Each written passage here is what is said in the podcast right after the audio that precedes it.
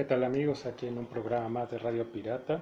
Soy Jorge Sausa, me acompaña mi amigo Fer Olachas. Fer, ¿cómo estás? Bien, bien, aquí a todo lugar. Hoy tenemos a un invitado especial, es mi hermano Rodrigo Sausa. Hermano, ¿cómo estás? Pues bien, aquí emocionado por tocar uno de los temas que más me encanta, que es el cine y sobre todo de Star Wars, una trilogía que ha marcado generaciones enteras. Es un honor contar con Joe Trompetas en este programa. Correcto, y hoy este, tenemos la segunda parte del programa Star Wars. Eh, la primera eh, fue días antes de que se estrenara el episodio 9 y bueno, ahora ya que lo vimos, pues es, creo que es un tema este, a tocar, el, pues qué nos pareció este episodio. Antes de, entrar ya en el tema, sí me gustaría este, pues no, no dejar pasar la, pues la pérdida que tuvimos en estos días de ese gran músico Neil Peart, baterista de Rush. Eh, pues es una gran pérdida, ¿no? Para la música. Una muy grande. Definitivamente, en mi opinión, el mejor baterista de, la historia en el rock. Y habrá quien diga que está Kid Moon, Está Ginger Baker. Se quedó huérfano Tom Sawyer. Se quedó huérfano. El buen Bonzo, ¿no? El Bonzo también. Boham también, que es uno de los mejores también. Sí, y fueron inspiración, de hecho, para, para Neil Peart, pero creo que lo superó, ¿no? O sea, definitivamente creo que sí está arriba de ellos. Eh, entonces, pues desde aquí... Es que eran solo tres vatos y sonaban como seis, ¿verdad? Sí, sí, sí, definitivamente. Entonces, pues desde aquí, pues nuestras condolencias. Va a ser difícil, ya no veo músicos que estén a la altura, nuevas generaciones yo no veo que, salgan nuevos músicos con esta, este talento. Entonces, pues a ver, a ver qué pasa. Sí, una gran pérdida. Yo creo que el último, para mi opinión, podría ser también el gran baterista de Dream Theater, que era yo creo que igual él se declaró súper fan y súper seguidor de, de Neil Peart, que es Mike Pornoy. Creo que ya nada más esperar al día que él también se vaya, ¿no? Sí, sí, sí. sí. Pues es que no hay baterista que no esté influenciado por Neil Peart. O sea, así de, grande es la, eh, pues la pérdida, ¿no? Porque es una persona que, que influyó en la mayoría, y no es que todos los bateristas eh, actuales. Pero bueno, regresemos al tema principal que es eh, Star Wars. Y bueno, como les decía, hace unos días se estrenó el episodio 9, parece que ya está, está saliendo de cartelera. Y pues, ¿qué les pareció este episodio que se supone que es el gran final y el gran cierre a la saga de Star Wars o de la historia de los Skywalker? Pues para mí tuvo muchas deficiencias y la verdad no, no quedé muy, muy satisfecho. Me hubiera gustado que hubiera tenido otro desenlace para medio salvar. ¿Tú qué opinas, de Trompeta? Pues yo creo que a mí lo más satisfactorio fue haber ido con mi amigo Ferolachas a verla. Yo creo que fue recordar viejos tiempos, pero de ahí fuera así, yo creo que en cuanto a la comparativa que es inevitable entre sagas o entre las tres trilogías que hay hoy día, pues sí, fue la más deficiente de pe a pa, ¿no? Remarcando un poquito, incluso no fui tan fan de la, las precuelas, que digamos que en un orden cronológico fue la segunda trilogía que tuvimos en cines, eh, pues fue muy deficiente. Yo creo que destacar, a pesar de que fue un trabajo más directo de George Lucas, la última, la de La venganza de los Sith, fue lo más rescatable en cuanto a esa trilogía, que aunque ese, ese, ese episodio 3 eh, fue el más rescatable, incluso da para otro programa hablar tan solo de ese solo eh, episodio de la saga. Volviendo a esto de la última trilogía, fue, yo creo que nos quedó a deber a todos, incluso hasta los que ni son fans de Star Wars, no pudo atrapar a las nuevas generaciones como lo hizo volviendo a lo mismo de la segunda trilogía o las precuelas que sí captaron la atención de incluso nuevas generaciones y esta pues se quedó muy muy corta en cuanto al alcance que, puede tener Star Wars en sí, ¿no? Yo creo que Star Wars es, es tema profundo en cuanto a lo extenso que puede ser ese universo, no solo en películas, sino en cómics o en novelas gráficas, sino también desde todas las series que hubo para Cartoon Network, en fin. Yo creo que sí, esta última película quedó mucho a deber. Me esperaba eh, un, twist de, de, emociones eh, diferente. Y no, para mí sí, también, como dice Fer, quedó muchísimo a deber para fans y no fans, ¿no? Y para la cinematografía en general. Sí, es correcto. Eh, retomando ese punto, ¿no? De la importancia de, de esta saga de Star Wars de cómo nos, nos marcó. Por eso es que ah, somos muy críticos con esta trilogía Disney, porque la trilogía original nos marcó eh, demasiado, ¿no? Excelente. Eh, yo recuerdo, ¿no? Siendo niño, y bueno, aprovechando que está aquí mi hermano, de siete días de la semana, cinco, cinco lo, lo utilizamos para jugar a Star Wars ya sea con nuestra colección de muñecos y de, naves, que por cierto, si la tuviéramos, ahorita tendríamos una cuenta bastante gorda en el banco, ¿no? Y entonces jugábamos con esos muñecos y otros días jugábamos, eh, ahora es que live action, ¿no? Nosotros interpretando, ¿no? Mi era Luke, yo era Han. Entonces, de ese tamaño es teniendo infinidad de juguetes, porque tuvimos infinidad de, juguetes y de temas para desarrollar, aún así ocupábamos fácil de los siete días de la semana, cinco para, para Star Wars. Me, Entonces, me comentaba el otro trompetas de que tuvo esa visión Lucas, ¿no? De, de los de los juguetes y los accesorios. Sí, es lo que tocamos en el programa anterior. Esa generación, ¿qué sería los ochentas? Sí, finales de los setentas, 80. Toda esa generación tuvo sus espaditas y sus canzolos y sus... Sí, sí, o sea, Hasta el disco, todo, todo, todo, todo, todo. Fue tal el, éxito de, de esos, de esos juguetes, que Kenner tuvo que eh, en Estados Unidos dar vales de, de, intercambiables por juguetes porque se les acabó la producción. Y George Lucas eh, fue un visionario en eso, ¿no? Dijo, bueno, si esto pega, pues obviamente los juguetes van a van a ser un gran éxito y al quedarse con todas esas licencias, lo que le peleó a Tony Century Fox, o creo que ni lo peleó, más bien lo puso en el contrato, ¿no? Sí, no, y ellos... Century Fox dijo, adelante, quédatelo, no, no me importa. Sí, toda la parafernalia, yo creo que ni Tony Century Fox eh, pudo ver la magnitud de lo que dejó escapar. Eh, fue, fue, fue un boom tremendo, ¿no? De Cada generaciones. tuvo sus 10 juguetes mínimos. Y es que en, ese entonces no se usaba, o sea, todo el merchandising de cuando sale una película. Entonces por eso Fox dijo, pues adelante, pues a mí qué eso... ¿Qué fue primero? ¿La del el tiburón? Porque también compramos el tiburón que venían de... Pero eso eran botes que pues, comprabas afuera del cine, o sea, no, estamos aquí hablando de ya de licencia, ¿no? O sea... No, pero sí había una licencia porque venía la licencia abajo del, del del tiburón. ¿no? pero era, era mexicano, ¿no? El típico que vendía cuando nosotros éramos niños. Sí, lo traían del caballo, a decir, no, era de mexicano. Ah, aquí, van, aquí va a decir que ya estamos viejos, ¿no? Porque en aquel entonces, cuando uno salía de ver la película, afuera había vendedores, ¿no? Y, tenían todo este tipo de muñeco bootleg que le llaman, que era hecho aquí, o sea, de, Superman, de King Kong, de lo que fueras a ver afuera de los cines vendían todos los juguetes. Pero creo que sí vendían originales con No, no había. Eso de no, ¿no? Eh, no, no lo había. Ah, sí, él fue un precursor. O sea, yo creo que sí fue un visionario en cuanto a, a, a, todo ese tema.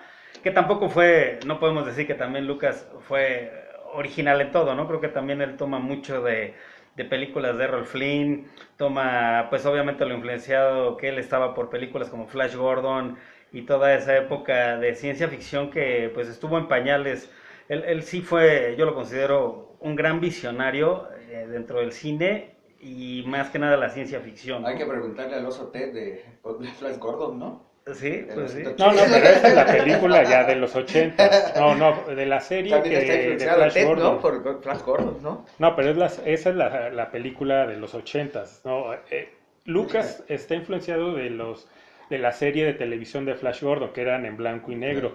De hecho, el inicio de cada episodio eh, de Flash Gordon era con las letras así eh, desplazándose por la pantalla.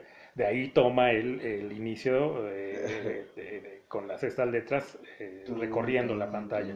Que por cierto era toda una innovación también para lo que él hizo, ¿no? Si ves las series de Flash Gordon, se veían todavía pues muy, muy rústicos a lo que él hizo, ¿no? Que también es todo otro tema, ¿no? De cómo él hace, eh, cómo filma toda esa entrada de, de las letras, de cómo te iba un poquito contando de lo que se iba a tratar la película. Es correcto. Y también otro tema que yo creo que es muy importante y también será tema eh, para otro podcast es los efectos especiales también, porque eso es, eh, fue innovación.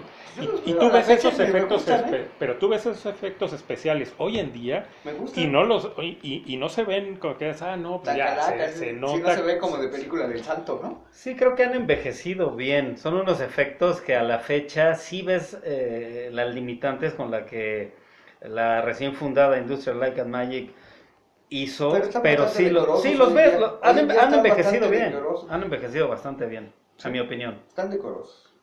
Para hoy en día, para la tecnología hoy en día. No, eh, o sea, están, como dice mi hermano, eh, han envejecido bien. Entonces, sí, ese es tema para... Es que Star Wars da tema para varios, varios podcasts.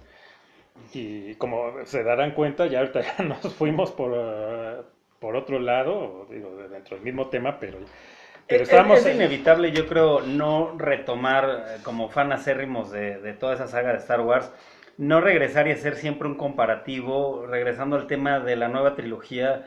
Creo que eh, todos, eh, de una u otra manera, como bien lo comentaba mi hermano, es, es un referente y para fans y no fans, yo creo que hoy, hoy día la nueva trilogía se queda corta no solo en los guiones, sino también en su desarrollo de personajes. Son personajes que nunca van a ser tan entrañables como lo tuvimos con Han Solo, con el mismo Chewbacca, con el protagonista Luke Skywalker, con el villano Darth Vader. O sea, creo que cada personaje de... y los que fueron aumentando en, las secuelas de esa primera trilogía, hoy por hoy vemos a, a Rey, a Finn, a todos tan, tan... Tan planos. Tan planos y sosos, ¿no? Incluso hasta creo que demeritaron un poco a los androides, que eran, claro que también grandes coprotagonistas de la saga original, como Artudito y C-Tripio. Hoy en esta trilogía los dejan un poco de lado, y aunque quieren retomar al final, ya no. O sea, yo creo que, que a Disney le quedó grande el paquete que les dejó George Lucas. Les quitaron power, ¿verdad? Les quitaron power. Es que e, es, es, increíble y es muy triste la manera en que denostaron a los personajes eh, clásicos, ¿no? La manera tan burda, tan X de darle muerte a cada uno de ellos. O sea, los vas a matar. Ok, ¿para qué? Para que tú metas tus personajes para las nuevas generaciones. Ok, pero los vas a matar Dales una muerte digna. Una muerte digna. Oye, ¿cómo una se llama esta señora que es, que creo que es la que ha mutilado toda esta serie? ¿Quién? La señora esta que... Ah, Kathleen Kennedy. ese es tema también largo y es, la principal, ¿no? Ella y, bueno, Disney, ¿no? A ver, George, ¿qué opinas tú de lo de, de Roche One? Ahorita nos vamos a ese, eh, pero bueno, nada más terminamos con esto del episodio 9, del, porque es importante esto, porque es muy importante eh, la manera, eh, como lo comentaba mi hermano, de eh, los droides. Los droides, aunque su participación era como la parte cómica ¿no? de, las, de la trilogía original, eran parte fundamental de la historia. No era nada más de que salían y chistositos, hacían el chiste y... No. Era, también tenían sus partes heroicas. Claro. Hacían y aquí en esta nueva trilogía, pues los hacen de lado. Es más, Arturito, ¿cuánto, ¿cuánto tiempo salen las tres películas? Una, en la primera está, bueno, en el episodio 7 está apagado toda la película. En el, en el episodio 8 tendrá ahí algunas escenas, nada rescatable. Creo que lo único es cuando le pasa el, el mensaje de Lea, ¿no? sí, con, sí, sí, eso. Y en la última, pues ni siquiera va a acompañar cuando llevan a esta tripio, ¿no? Que le van a hacer lo de cambio. Ese hoy en día que, les pueden poner software y volverlos a reanimar y ponerle nuevas tarjetas y todo, lo podrían volver a ser súper poderoso. Pues sí, yo creo que eso que dices de, de, de, de, Tripio en el tráiler eh, te, te, queda ese, ese suspenso, ¿no? O la nostalgia de que él dice, ¿no? Que qué es lo que estaba haciendo y que era una última mirada a sus amigos. Y creo que como lo resuelven en la misma película, que otra vez ya, otra vez ya como que, ah, ok, ya está tu memoria de vuelta. O sea, yo creo que, que, que, sí fue muy chafa, fue, de verdad no supieron lo que platicábamos, yo creo que fuera del aire que decíamos, tanto Fernando y yo comentando, ¿no? Que para nosotros hubiera sido tal vez hasta más satisfactorio, satisfactorio que, que Rey hubiera sido la mala al final y hubiera sido realmente una redención de Kylo Ren y al final hubiera sido el que rescata pues eh, salva el día, ¿no? Y, él se vuelve eh, otra vez un Jedi y se vuelve al lado luminoso. Creo que eh, sí y, le, y le daría sentido al título de la película, ¿no? Porque claro. el ascenso de Skywalker, Skywalker, pues ¿cuál? Pues no hay tal. No hay tal, pues no queda ningún Skywalker. es que volvamos al feminismo que tiene esta tal Kennedy, porque a fuerzas quiere meter a esta mujer de heroica. la inclusión, ¿no? Que Disney quiere hacer. Y, pero fuera de que sea mujer eh, hombre o quimera el protagonista, no importa, yo creo que... Pero que ser Skywalker para que se llame así. Y deja de eso, es lo que te decía, los personajes ya no son tan, ya no son tan entrañables, ¿no? Retomando el que antes jugabas a ser Han Solo o las niñas jugaban a ser Lea, ¿no? Era la Lady in Distress y era eh, como una identificación de niño o adulto como fuera no te importaba, te sentías identificado con los personajes y hoy los personajes de esta nueva trilogía realmente son, bueno, ni de serie de televisión, ¿no? O sea, son tan planos que, que no, no te identificas con ninguno de ellos. Sí, no entran a la ley del varón, ¿verdad? y, aparte la, la inclusión, o sea, en este caso lo quieren hacer con Rey, pues hasta mal hecha, porque no era necesario. Tenía más inclusión y un personaje femenino más fuerte era Lea. Claro. ¿No? Porque ella no necesitaba que la estuviera rescatando, ella se valía por sus propios... Y, para la época era como un poco adelantado, ¿no? El decir, ok, ella no era la típica, como decía yo, sí tenía sus partes, era la Lady in Distress, no, llegó pero... con una bola de granito con cama, era, era buena, o sea, realmente sí era como fuera del estereotipo de la mujer de los 70s o principios de 80s, sí era, era como un buen personaje femenino fuerte en toda la extensión de la palabra. Y Rey se queda muy corta como una supuesta protagonista de la nueva trilogía, ¿no? Y exagerada, porque de la nada ya tiene, ya, ya es súper poderosa, ya conoce los trucos Jedi y, eh, o sea, es, es, ilógico. Para mí me hubiera quedado mejor que se volviera de los Sith, porque... eso ya es otra para cosa. Mí me hubiera encantado eso, porque realmente pues, mostrarían una, esa y que la mocharan, ¿no? Al final de la película. que le dieran sus abrazos y se fuera huyendo y con su maldad, porque, ¿no? hay que reconocer que también las mujeres no es pura finura, también tienen maldad, ¿no? Sí, pero también. Si, no, al rato, si no al rato nos caen aquí las feminazis, ¿sí? ya sabes cómo se No, bueno, por supuesto. Entonces... Nos van a pintar la puerta. Yo. Sí, fácil. Entonces, eh, pues sí, es, es muy triste la manera en que en que Disney desperdició esta historia. Pudo haber hecho... Sí, la pudo haber salvado. Pudo haber hecho una historia eh, magnífica. Y con, los recursos, que, tiene. Sí, eso es lo, que más da pena, ¿no? Que, ya con los, recursos, que tiene. Y aparte podía estar cerca de salvarla. Y ¿eh? tenías todavía vivos a todos los personajes principales. Sí, sí pudieron. Y haberlos tratado de otra manera. Los más, ok, iban a morir, ok.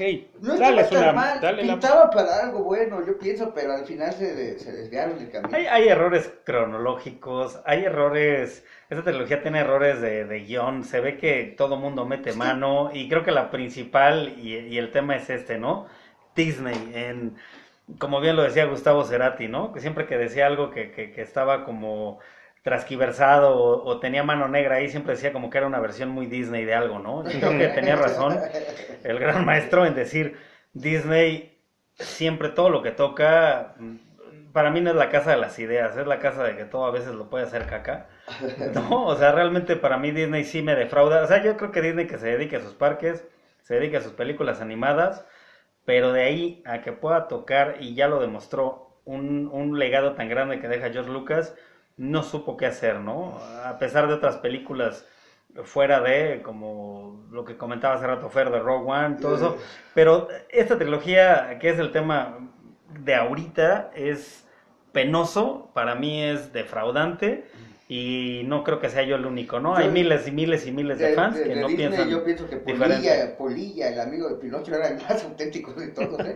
el único real, ¿verdad? Creo que era lo mejor de Disney. Polilla era el, era el auténtico. Eh, bueno, sí, entonces, pues, este es eh, la, la, cuestión, ¿no? De cómo, de la, también la traición, ¿no? Yo estaba leyendo hace poco eh, de qué manera traicionaron a, a Lucas y esto dicho en su libro eh, por Bob Iger, que era el CEO de Disney. Ellos cuando eh, pues, le ofrecen comprarle la franquicia a Lucas, ellos, eh, en palabra, esa es la cuestión, que fue en palabra, le dijeron que iban a continuar su historia, porque él tiene la historia completa, no la iba inventando, tiene la historia completa. Entonces, para continuar los capítulos 7, 8 y 9, la idea era de que no iba a ser exactamente la historia que él tenía, pero se iba a pegar mucho a ella y aparte lo, a, él lo iban a poner como una, un consultor. Sí, un consultor externo, ¿no? Pero a, la vez era, como dices, de palabra nada más, porque obviamente era lo que se intentaba, ¿no? Seguir ese, ese legado de que él había eh, puesto ya en manos de Disney, a nivel comercial y todo. Pues, digo, era un negocio. Sí, pero él, confiado en eso, pues a lo mejor tontamente dijo, bueno, pues ya lo platicamos, así va a ser, firma el contrato y ya a la hora de la verdad le dicen, pues sabes qué, que aquí en el contrato dice que pues, ya te compramos y tú muchas gracias y la, aquí la principal y que va a llevar el proyecto es Kathleen Kennedy.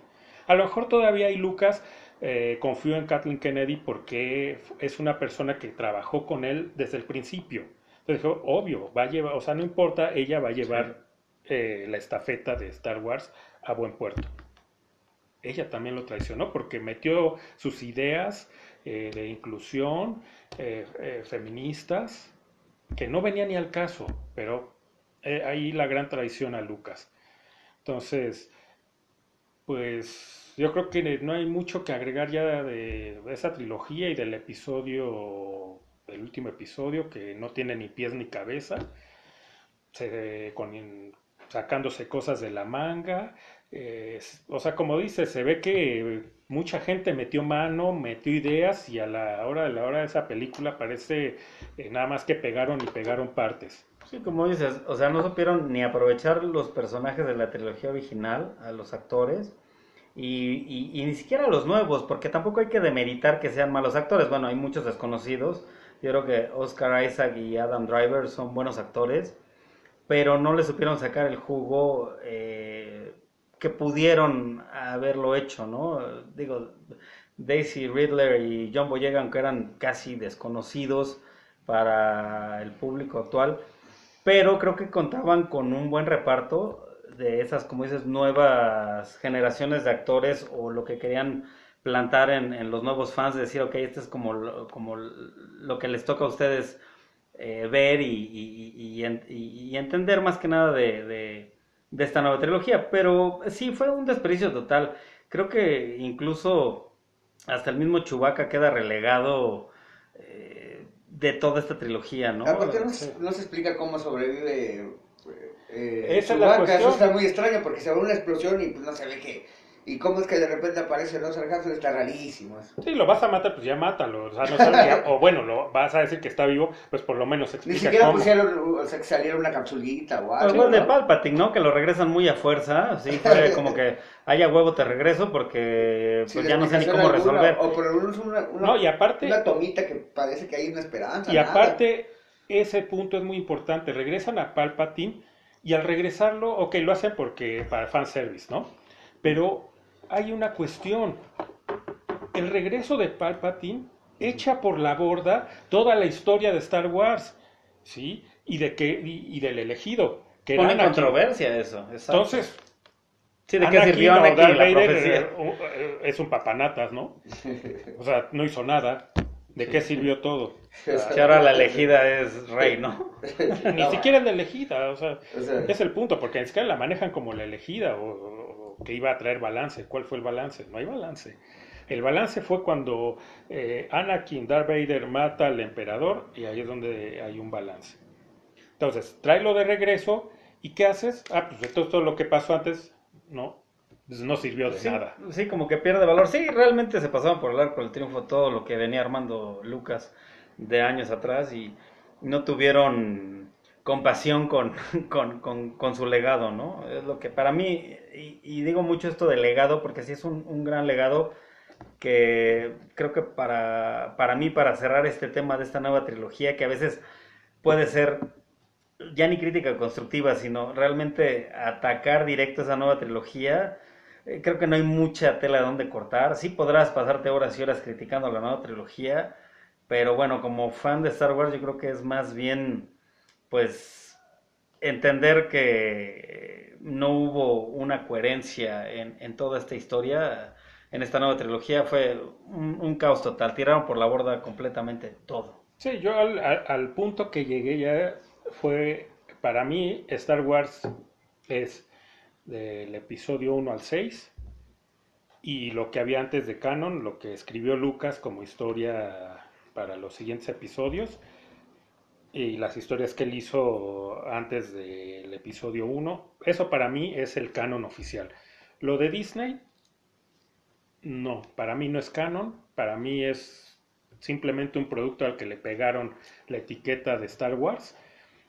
Hay algunas cosas que se salvan, que ahorita vamos a eso, algunos spin-offs que son ya de Disney, que pues creo que tienen buena calidad, pero lo que es la trilogía de la trilogía Disney, para mí, para mí no es Star Wars. no, yo creo que ni para mí, ni para, como lo decía hace rato, ni para miles y miles de fans, creo que ya no se puede llamar Star Wars. Como dices, es solamente una etiqueta y decir, ok, esto es Star Wars, pero versión Disney. Sí, entonces ah, para mí no vale. Y yo creo que para la mayoría de los que somos fans de Star Wars, pues, eh, pues estarán en el mismo sentir. Entonces, eh, y bueno, ahorita como les comentaba, de los spin-offs, ¿no? De que no, no es, es, estos productos que hicieron, estos spin-offs, no, no son tan malos como la trilogía Disney, ¿no? Eh, el primer spin-off que, eh, que, nos dan es Rogue One, la historia de los rebeldes que roban los planos de la Estrella de la Muerte. Está muy buena. Es muy buena, incluso hablando otra vez de, de mujeres eh, protagonistas de, alguna película, pues Rey no tuvo nada que ver con, con Jean Erso, que fue interpretada muy, muy bien por Felicity Jones. Que es, ok, quieres una protagonista. Ella, para mí, sí estuvo a la altura en una sola película. Y obviamente, ni que hablar de Diego Luna, también eh, excelente. Hasta creo que el mismo eh, el director Orson, que era el malo de esa trilogía, que era interpretado por Ben Mendelssohn, creo que ahí sí te queda como claro que él es un villano, que es del imperio, que, o sea, estuvo por encima de, obviamente, jamás de Darth Vader, o incluso de Palpatine en la primera trilogía, pero creo que el director... Pero a la par de Tarkin. A la par de Tarkin, creo que fue, fue muy, muy buen villano y, no te dejó nada de ver. Creo que e, esa, ese spin-off era algo que, que va muy bien de la mano de la trilogía original, de lo que se habla desde un principio, de cuando dicen que muchas vidas se perdieron para conseguir los planos de la Estrella de la Muerte, y ahí capturan realmente esa, esa, esa, esa historia, ¿no? Que realmente te quedaba como la incógnita, de decir, ok, pues sí, o, realmente te decías, ok, se murieron muchos y ya, ¿no? Simplemente consiguieron los planos, ¿no? Los traía tú y se acabó, ¿no? Y ahí te dibujan toda esa historia y la llevan muy bien a la pantalla grande. Eso, e, e, ese creo que para mí incluso rebasa un poco sin, sin, sin pecar de la primera trilogía. Creo que ese spin-off es magnífico desde todos sus personajes, su desarrollo de personajes que no necesitaron una trilogía, con una sola película desarrollan muy bien a los personajes, te queda en claro cuál es la, lo que inspira a cada uno, tanto a los malos como a los buenos, y te dicen realmente qué fue lo que pasó. Creo que esa es una película, eh, incluso no voy a demeritar Clone Wars o otros spin-off que ha habido eh, en la pantalla chica, pero sí es, creo que estuvo muy a la altura me atrevo a decir, de la primera trilogía. En, nostalgia, en visuales y en todo. Es correcto. Y ahorita que tocabas eh, el personaje de Diego Luna, ¿no? Muy bien interpretado. Pero eh, ese personaje eh, a mí me gusta mucho porque tiene esa esencia de lo que era Han Solo antes de que Lucas, porque ahí sí esa es culpa de Lucas, hace aquella modificación de la cantina de cuando eh, Han mata a Grido, que hace que Grido dispare primero. Eso estuvo muy mal y aquí yo veo que retoman eso. Mucha de la, yo veo mucha de la personalidad de Han Solo original en este Cassian Andor. Cassian Andor. Eh, él al principio, de hecho, mata a uno, pues, digamos, es alguien que le está pasando información, que está de su mismo bando, para él poder sobrevivir, lo mata.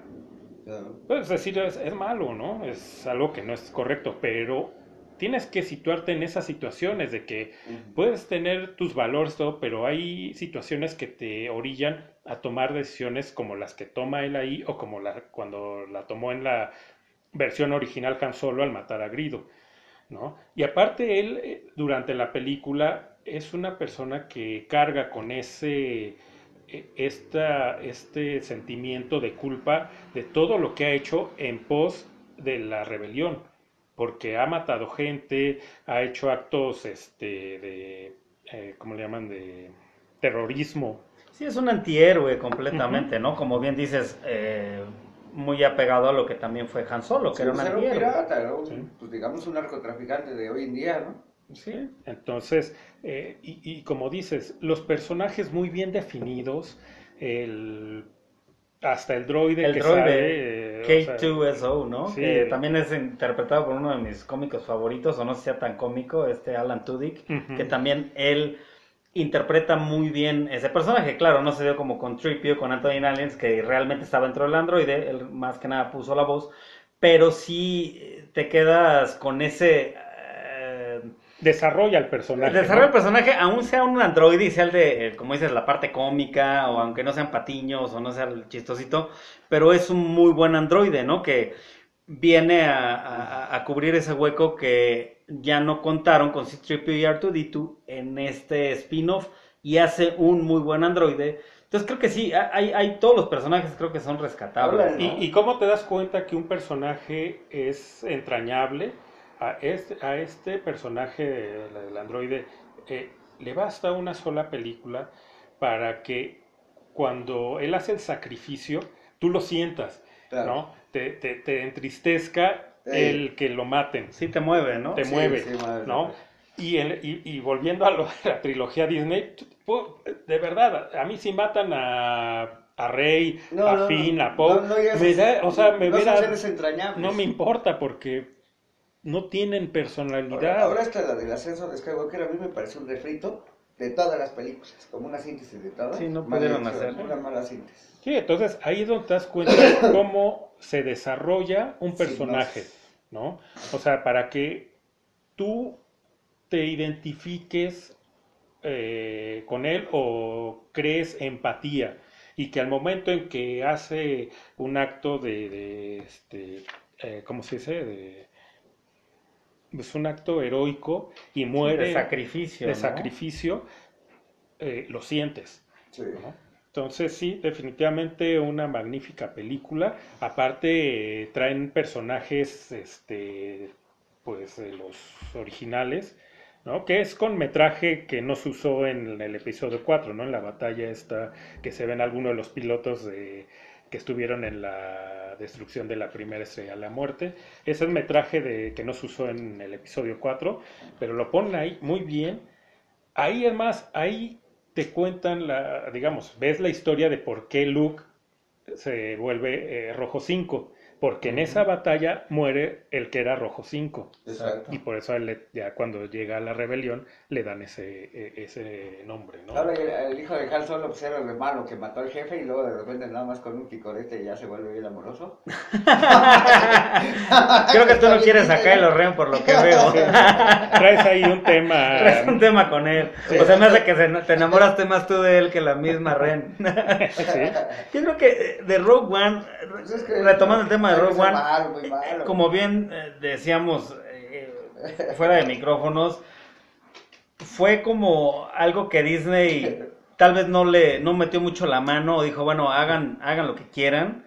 Incluso el director Gareth Edwards, que es realmente desconocido, ¿cómo se ve que a lo mejor, especulando yo un poco, pudo haber sido más fan de Star Wars que, hasta el mismo J.J. Abrams, y se ve en todos los sentidos, aunque ha hecho últimamente Godzilla y todo eso, sí es, es un tipo que ha hecho eh, dirección en cuanto a ciencia ficción o todo esto, pero realmente su dirección se ve libre y se ve que Disney no metió tanto la mano en esta precuela porque realmente es un fanservice y creo que aparte de todo lo que hemos hablado de la película, de las actuaciones entrañables, de los personajes bien desarrollados, de los villanos, de todo, es ese final que yo creo que a todo gran fan le deja los pelos de punta, ¿no?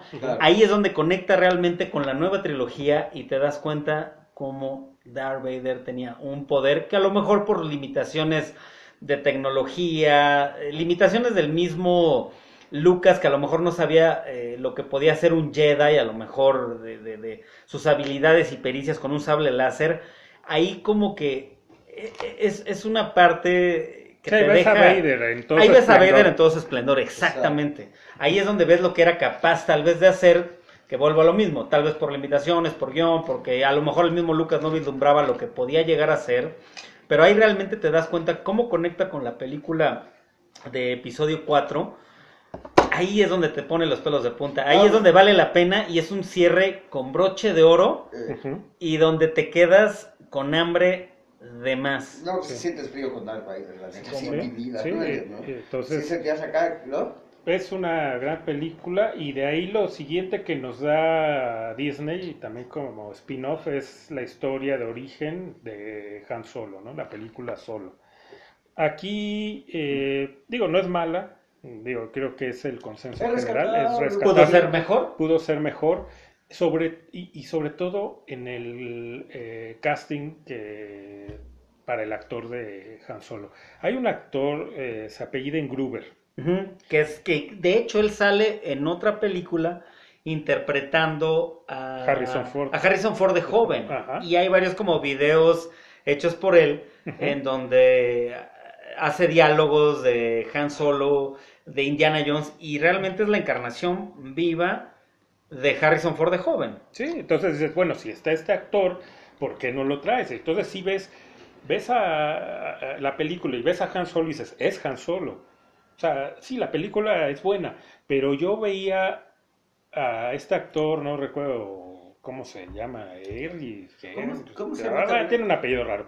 Y yo lo veía él y... Alden, Elringer, Yo lo veía y sí, pero pues, como que no me conectaba que era Han Solo realmente. Creo que Danny Glover interpreta un mejor Lando Carlishan de joven. No, el mismo Donald Glover hace, te la crees más que es Lando que el mismo actor que hace a Han Solo de joven. O sea, desde ahí te das cuenta cómo el cast de tu principal no fue bien hecho. ¿Recordarán cómo se llamaba esta película de Han Solo que también era de futurista que cazaba unos androides? ¿La de Blade Runner? Blade Runner. Pero bueno, ese, es. Es otro tema, pero digo, también el, que lo sustituye a Blade Runner, pues como que no parecía, no se sentía la misma energía, ¿no? De, sí, pues son problemas de casting, ¿no? Que a veces escogen a gente que no, no va. Sí. Entonces, ah, y hay, hay, nada más, y hay un punto ahí que, bueno, hay varios puntos que se pueden, eh, que son para mí criticables. Es historia de origen, ¿no? de la historia o el canon, como nos lo contó Lucas, es que Han Solo, sí, era eh, miembro del imperio, no era tropas, él era más como tipo, mm, ¿cómo le podríamos Como un freelance casi, casi, ¿no? Sí, como, como Godines. un Godín del imperio. Del imperio. Eh, el, eh, el, imperio, eh, cuando toma a los Wookiees, los hace esclavos.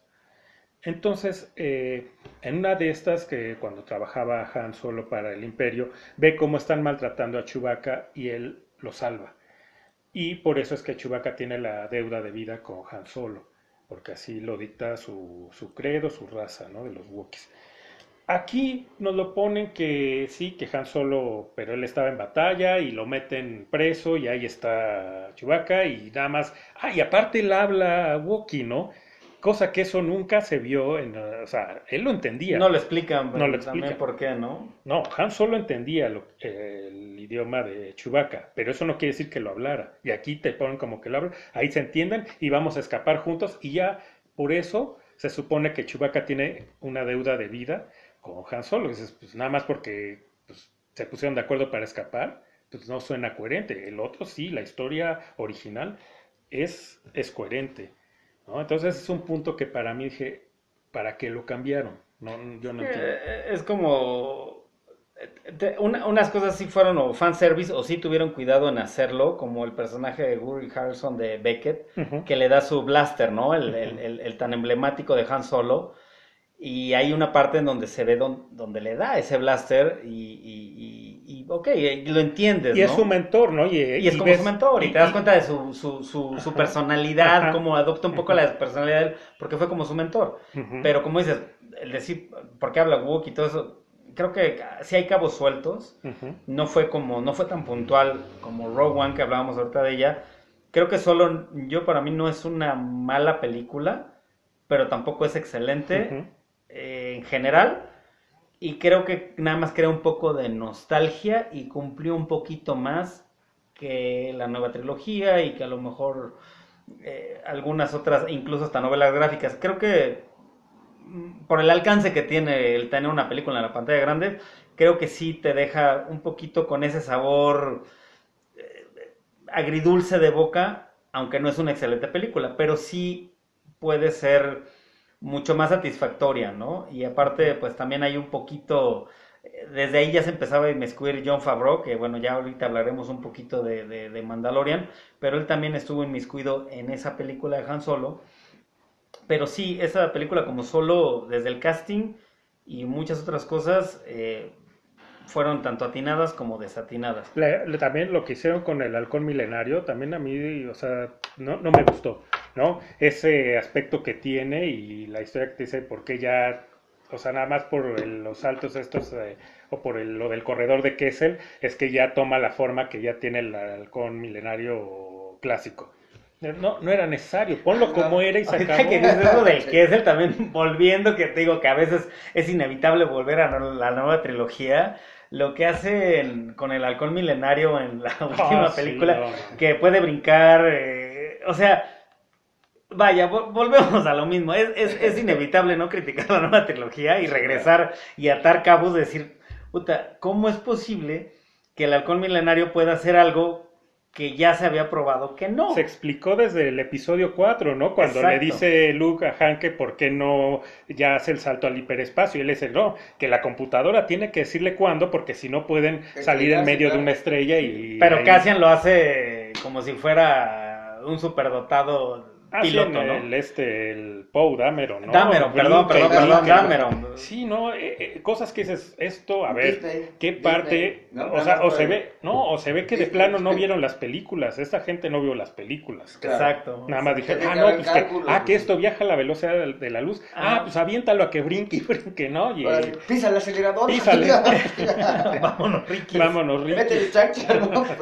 Sí, no, no, no, es, es, es, es, fatal. Pero bueno, volviendo a la película de Solo, creo que también una de las partes que más me pudo haber encantado es la parte final, ¿no? Donde otra vez entra Darth Maul, eh, Ray Park, que para quien es uh, fan acérrimo de Star Wars sabe la historia de Darth Maul después del episodio 1, de que realmente ahí no muere, ¿no? Eh, es, es, un poquito, eh, no sé, como, como que no te lo esperas es sorprendente verlo otra vez ahí y que incluso ha abierto creo que la posibilidad para, para Disney de hacer ahora una serie en solitario de Darth Maul, que también es un personaje que fuera de las películas y de las trilogías lo, lo han metido dentro del canon y, dentro de, del mundo de Star Wars y lo han hecho sobrevivir y creo que ahora Disney yo creo que es un oportunista, ¿no? Ha, ha visto que Darth Maul es un personaje que tiene mucha tela de dónde cortar, que incluso en esa película de solo lo aprovechan y lo sacan al final como como dejándole la puerta abierta no solo al fan, sino también a Disney y decir, ok, bueno, puedo a lo mejor sacar de ahí algo de provecho, ¿no? Sí, sí. Y... Pero bueno, esta historia de, de Moll, lo que pasa después del episodio 1 y cómo sobrevivió, etcétera, eso eh, en parte eh, te lo cuentan en la serie animada de tanto en Clone Wars, en Clone Wars como en Rebels. ¿no? Ese también, pero eso también vamos a ir a esos, a, estos este, spin-offs de series animadas. Ahí, ahí sale esta historia de cómo es que sobrevive y lo que pasa después de, esto. Pero bueno, eh, retomando de los, estos dos spin-offs que nos da eh, Disney, se nota que no en, en solo sí yo siento que metieron más mano que en Rogue One. Yo también. Y ahí sí metieron mano. Y aparte de todo, Disney, la bajeza que hizo con esta película, porque no es mala, ¿no? Es que viene después de su gran fracaso del episodio 8. Solo estaba programada para estrenarse un año después del episodio 8, o sea, hasta diciembre. Adelantan el estreno para que, como chivo expiatorio, agarran a esta película para que ahí le peguen con todo los, los fans que están enojados, que en taquilla le vaya mal, para ellos en un futuro su episodio 9 como que ya digan ya se ya ya ya se les pasó ya le pegaron ya lo olvidamos ya lo olvidamos ya le ya desquitamos nuestro coraje con solo y ven que aún así no, les funcionó la volvieron a cagar porque a final de cuentas aparte tomando un personaje tan entrañable como Han Solo o sea es es, es te vuela la cabeza decir no, fíjate, por sus no, prisas. de mal en peor vamos aquí, no, fíjate, vamos sí, no, no, como los cangrejos. Sí, ¿no? Entonces, o sea, una de las una más a la lista de linduras de Disney, ¿no? Porque ellos mismos boicotearon su película para tratar de salvar su bodrio de trilogía, que al final de cuentas no les sirvió porque ahí están lo ahorita ¿me puedes explicar por qué es el ascenso de Skywalker? No, pues nadie sabe. Nada más porque Rey al final dice que se apellido Skywalker, por Dios, ¿no? Que es una tontería y aparte es una falta de respeto al apellido, ¿no? Claro, pues es como, ¿no? Pues soy hijo de, de Pancho Villa, ¿verdad? Y te lo pones nada más. Ah, esa, eso del apellido, ahorita antes de que se me también es un punto malo en la, de, en la película de Solo. Eso de... de, de, ah, ¿cómo se lo sacaron de la manga? ¿no? Se supone que no es su apellido, no solo, sino que ahí se lo ponen porque ¿cómo te llamas Han? Y tu apellido, no sé, ah bueno, Han solo. Si no, es apellido, no, exacto, no me jodas, ¿no? Sí, pues sí. Hay otro punto. Tú viste solo, ¿no, Fer? Fuera de, de, de, ser... Sí, era como un eh, John eh, Doe. Eh, fuera de ser fan de Star Wars y lo, que, y lo que tú quieras, ¿qué sabor de boca te deja solo? No, es que... No, no cumplió al, al máximo. No, cumplió, pero, la cosa es que... pero la disfrutaste, creo que es Claro, dale esperanza y no, no me pareció, me entretuvo. Exacto, es entretenida, eso es lo que quería llegar. Me entretuvo, ¿no? O sea, también no digo, ah, ¿no? O sea, sí la volvería a ver y me entretuvo. Pero sí, bien como dice mi hermano, fue la prisa de hacerlo todo al aventón. No hubo planificación. A veces yo me pregunto si era porque éramos niños y, y sentíamos esa pasión o porque de plano sí hay un descenso de calidad impresionante. No, no, yo creo que no, se nos es tanto eso, sino que uno sabe distinguir pero cuando se dan un buen producto. ¿Tú crees producto que... de calidad, como, como cinéfilo, ya deja tú de fan de Star Wars. los niños que ahora lo ven, ¿lo disfrutarán de madres, los chavitos? Es que hay tanta... Como nosotros lo disfrutamos, que no, nosotros yo creo que es no. que son épocas para nosotros distintas. fue un parteaguas de la vida, ¿eh? Pum, ¿no? Antes está igual y después está Sí, hay un antes y un después. ¿No? Pero son épocas distintas. Los niños ahora tienen 20 mil distracciones. ¿no? Opciones. Ni X, nunca, nunca, pero si para una movie que les llegara, como por ejemplo que pasó con otras películas como Harry Potter, que sí secuestró a los niños. Sí, Harry Potter. Y aún así le doy más crédito, y no me considero fan de Harry Potter, le doy más crédito a Harry Potter que lo que Disney ha hecho. Sí, no hecho ni para los chamacos, ni siquiera para los chamacos. Ya no te capta la atención. Es que Disney no supo, o sea, quiso tirarle primero a las nuevas generaciones, vio que no les llamó la atención porque tienen, obvio, ya no mucho de dónde escoger. Si las hicieran bien estaríamos todos, ¿no?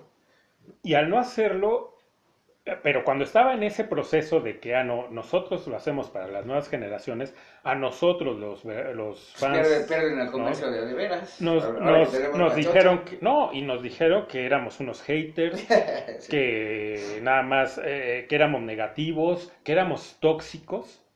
Sí, nos hicieron a un lado y ya después dijeron, no, pues es que no le estamos haciendo, no, pues a ver, métete lo de Palpatine, lo de tráete a este, a Lando, ¿no? Ya, otro personaje también que ridículo, que nada más lo pone como guía de turistas de que les dice vayan para acá y ya es todo, ¿no? Y al final nada más medio pilotea el halcón milenario, ¿no?